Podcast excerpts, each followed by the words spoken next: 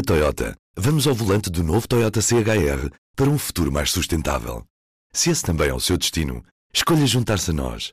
O novo Toyota CHR, para além de híbrido ou híbrido plug-in, incorpora materiais feitos de redes retiradas do mar. Assim, foi pensado para quem escolhe ter um estilo de vida mais ecológico e consciente. Cada escolha conta e escolher o novo Toyota CHR é ir mais além pelo planeta azul. Saiba mais em toyota.pt. P24, edição da manhã de quinta-feira, 1 de fevereiro. Apresentamos a nova gama de veículos híbridos plug-in. Uma tecnologia que veio para mudar o futuro. BMW iPerformance.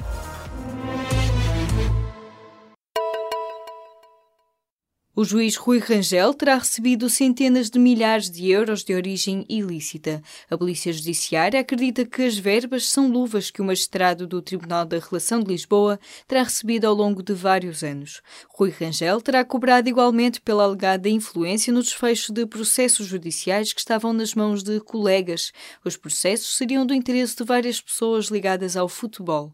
Foram detidas cinco pessoas na sequência das buscas da Operação Lex. Apesar de ser o principal arguído deste caso, Rui Rangel conseguiu escapar à detenção porque a lei não permite a detenção preventiva de juízes fora de flagrante delito. Na quarta-feira subiu para 12 o número de arguídos, entre os quais o presidente do Benfica, Luís Filipe Vieira, e o advogado João Rodrigues, que foi presidente da Federação Portuguesa de Futebol.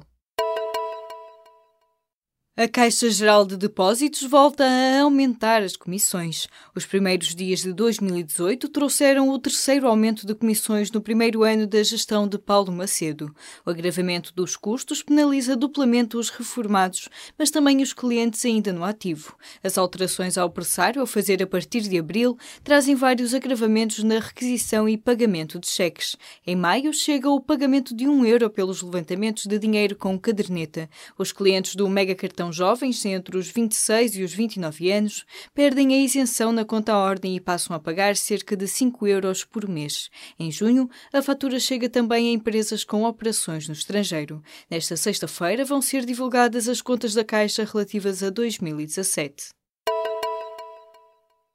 Até 2020, pelo menos, Jerónimo de Sousa continua a ser a cara do PCP. Só então vai haver um congresso que pode ou não alterar a liderança do partido. Em entrevista ao público e à Rádio Renascença, o líder comunista avisa que os aumentos salariais no próximo ano são inquestionáveis e reconhece que as questões laborais acentuam as contradições que existem entre o PCP e o PS. Saldo positivo em relação aos avanços mas não escondemos nem calamos as contradições que atualmente existem e que um dia podem tornar-se insanáveis. Jerónimo de Sousa admite que estas contradições se podem tornar insanáveis antes de 2019. O líder comunista avisa ainda que o PS tem de escolher entre a esquerda e o PSD de Rui Rio. Poderíamos, eh, digamos, estar perante o ensejo de alguns de repetirem eh, essa coisa desgastada do Bloco Central. Mas, obviamente, isto não se pode dar bem com Deus e com o diabo ao mesmo tempo. Leia a entrevista completa na edição desta quinta-feira ou em público.pt. O período mais negro da justiça portuguesa em democracia terá sido o mandato de Fernando Pinto Monteiro como Procurador-Geral da República, com uma tentativa de manipulação do poder judicial pelo governo de José Sócrates. Quem o escreve é João Palma, antigo presidente do Sindicato dos Magistrados, num livro sobre a história do Ministério Público desde o 25 de abril. A obra com testemunhos de presidentes do sindicato é assinada por António Bernardo Colasso, juiz jubilado do Supremo Tribunal de Justiça será apresentada pelo Sindicato dos Procuradores neste sábado, no Congresso na Madeira. O Parlamento discute nesta sexta-feira a proibição da loiça descartável no prazo de três anos e a substituição do plástico por materiais biodegradáveis. Mas a associação que representa a hotelaria e a restauração, um setor particularmente afetado pelas propostas, considera que é um disparate proibir a loiça de plástico. Ao público, o diretor-geral da Aresp, José Manuel Esteves, diz que o caminho é aposta na reciclagem.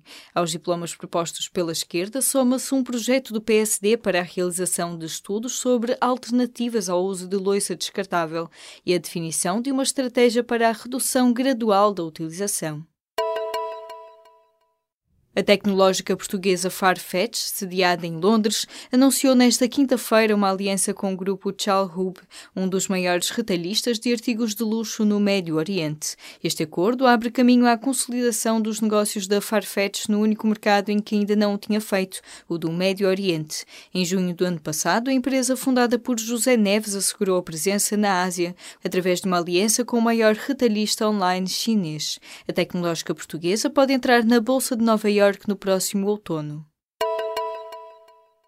Os Estados-membros têm de estar disponíveis para contribuir com mais para a União Europeia. Quem o diz é António Costa. O Primeiro-Ministro esteve nesta quarta-feira em Bruxelas, onde disse que não se pode exigir que a União tenha mais responsabilidades e, ao mesmo tempo, menos recursos. Para garantir que políticas estruturais não são prejudicadas nas negociações do próximo quadro financeiro plurianual, que já não contará com as transferências do Reino Unido, Costa vê três possibilidades: um aumento das contribuições dos Estados-membros um aumento das receitas próprias da União ou então um equilíbrio entre esses dois fatores. As mulheres iranianas estão a desafiar as autoridades tirando o lenço islâmico. Em dezembro, no Irão, uma mulher subiu a uma caixa de eletricidade de cabeça descoberta e o seu hijab, o lenço islâmico, pendurado num pau, e por isso passou um mês na prisão. O protesto solitário passou praticamente despercebido entre as manifestações de dezembro e janeiro no país, mas espalhou-se agora pelas redes sociais e está a ser imitado por outras iranianas. As fotografias dos protestos estão a concentrar-se na página mais Stealthy Freedom ou A Minha Liberdade Escondida. No Irão, o uso do hijab é obrigatório desde a Revolução Islâmica de 1979. Morreu Gene Sharp, defensor da resistência não violenta e intelectual que inspirou, entre outros momentos históricos, a Primavera Árabe, a Revolução Laranja na Ucrânia e a resistência birmanesa. O norte-americano morreu no domingo aos 90 anos. Recentemente, Gene Sharp fez parte de uma história de ativismo e resistência que marcou Luanda e Portugal. Em 2015, era uma adaptação da obra essencial de Sharp, da ditadura à democracia, que Luati Beirão e um grupo de ativistas em Angola estavam a ler quando foram detidos por suspeita de estarem a preparar um golpe de Estado. O Porto e Lisboa estão entre as melhores cidades do mundo para viver e visitar. A distinção é da revista Time Out de Londres, que revelou nesta terça-feira uma lista com as cidades mais entusiasmantes do momento. Das 32 cidades em competição, a Invicta surge em segundo lugar e Lisboa ocupa a oitava posição da tabela, que é liderada por Chicago, nos Estados Unidos. Para a elaboração desta lista foram analisados critérios como a qualidade da comida, a cultura, a felicidade e a capacidade financeira nas cidades. Na Toyota, vamos ao volante do novo Toyota CHR para um futuro mais sustentável. Se esse também é o seu destino, escolha juntar-se a nós. O novo Toyota CHR, para além de híbrido ou híbrido plug-in, incorpora materiais feitos de redes retiradas do mar. Assim, foi pensado para quem escolhe ter um estilo de vida mais ecológico e consciente. Cada escolha conta e escolher o novo Toyota CHR é ir mais além pelo planeta azul. Saiba mais em toyota.pt